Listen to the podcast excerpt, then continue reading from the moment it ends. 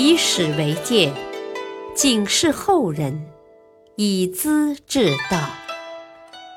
品读《资治通鉴》，启迪心智。原著司马光，播讲汉乐。武后两次行废立。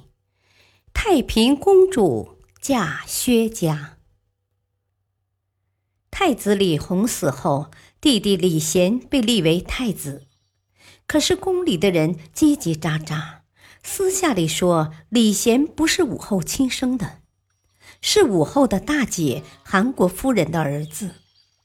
这话传到太子耳中，他又疑又怕，不知如何是好。术士明崇俨懂一套符咒和幻术，经常出入宫廷，使高宗和武后入了迷，官儿升到正谏大夫。他常在武后面前进谗言：“哦，太子是不能继承大统的。其实只有项王李旦的命相最贵。”说的武后心中七上八下，对太子产生了不满情绪。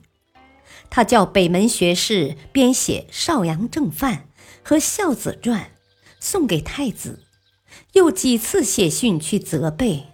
李贤心里更加不安。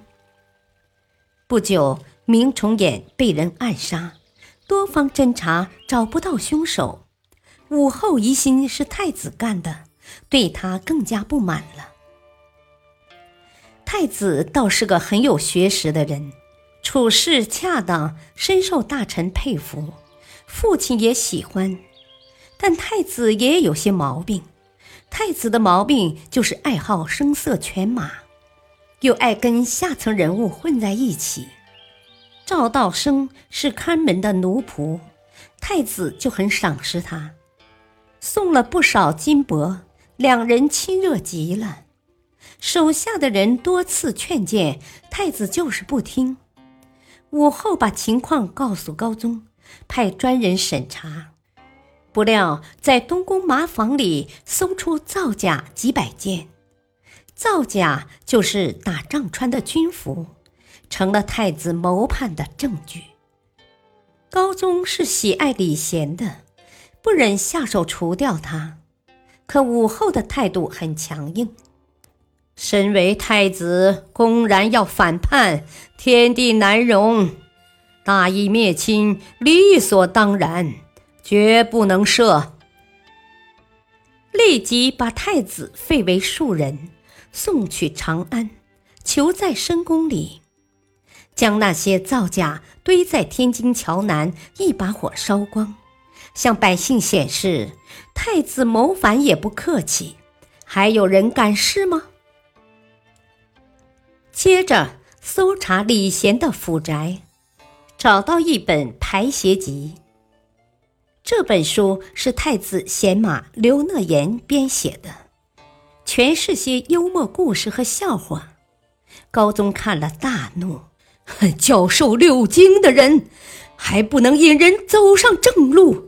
竟然把这种东西送给太子，是无耻的教唆犯。马上传诏把刘讷言流放到镇州去了，其余受牵连的人还不少。武后有个宝贝女儿太平公主，在宫里当女官。这时嫁到吐蕃的文成公主死了，新的赞普派人到长安请求和亲。点名要娶太平公主。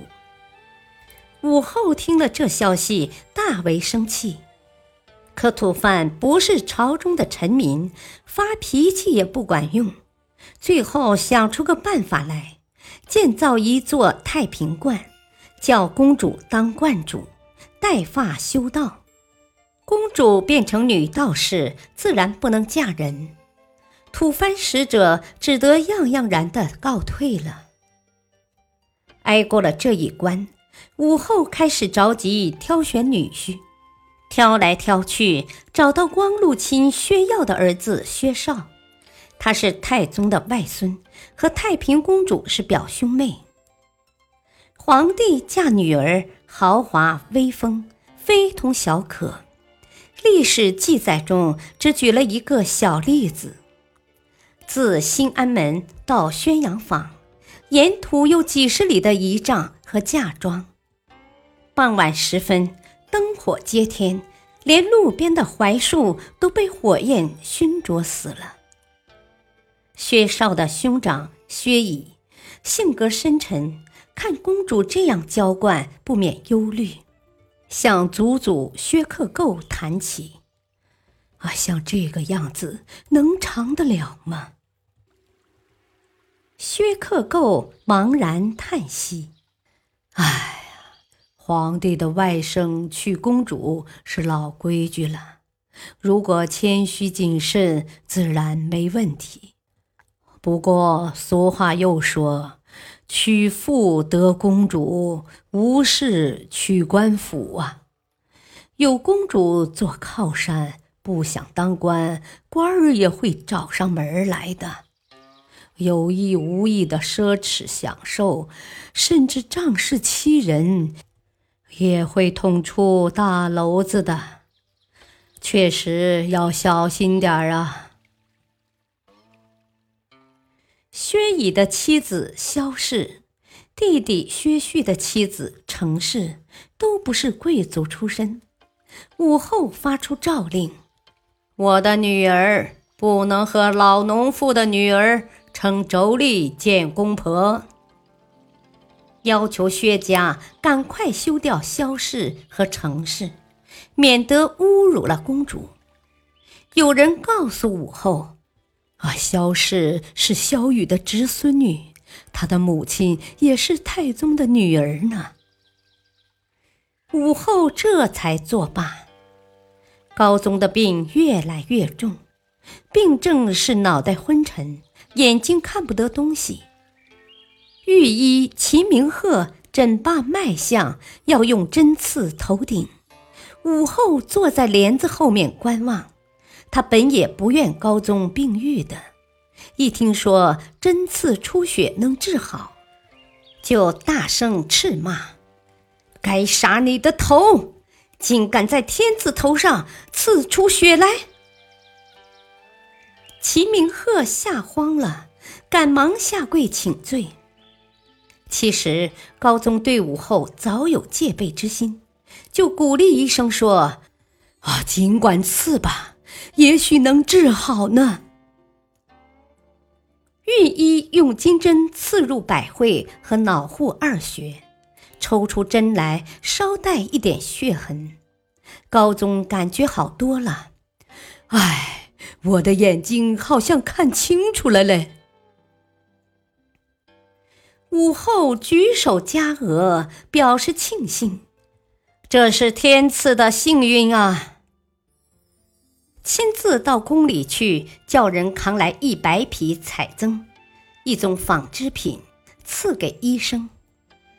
可是没过多久，高宗的病势又转沉重了，便叫太子李显监国，处理政事。他几天以后死去，享年五十六岁。接着，宗宗继位，尊武后为皇太后，一切大事向太后请示。不过，宗宗倒也大胆，刚即位就把岳父韦玄贞升为豫州刺史，还想授予乳母的儿子五品官。中书令裴炎不同意。中宗竟然大怒：“我把天子送给韦玄贞，又有何不可？”这话说得很不得体。古人说：“天下是祖宗传下来的，只能交给子孙，怎么能送给老岳父？”口气太吓人了，把裴炎惊得说不出话来，当即禀告太后，密谋把他废掉。几天之后，太后召集百官，宣布诏令，把宗宗废为庐陵王，伏下殿阶。宗宗发了半天愣，问道：“呃，我犯了什么罪啊？”太后厉声斥道：“你要把天下送给韦玄真，不是罪吗？”第二天，将誉王李旦立为皇帝，政事由太后决定。这位睿宗是太后的小儿子，不许过问朝政，只是一个傀儡。太后专政之后，总是疑神疑鬼，怕人说闲话，于是派出许多密探打听情况，闹出不少事来。曾有一伙飞骑营的军士在酒馆闲聊，其中一人发牢骚。哼 早知道没什么官可捞的，倒不如跟庐陵王去还好些。另一个军士立即出殿，到玄武门告发，抓捕的人到了，酒宴还没散，当即全部带走，关进羽林军监狱。发牢骚的军士被斩首，其余知情不报的处绞刑。告密的马上升为五品官。此后，告密之风大盛，谁打小报告错了受保护，不错的升官；小人侥幸，乘机诬陷，捕风捉影，民心混乱。太后的专制就是建立在这种不正常的社会风气上的。感谢收听，下期播讲徐敬业声讨武后，骆宾王传习四方。敬请收听，再会。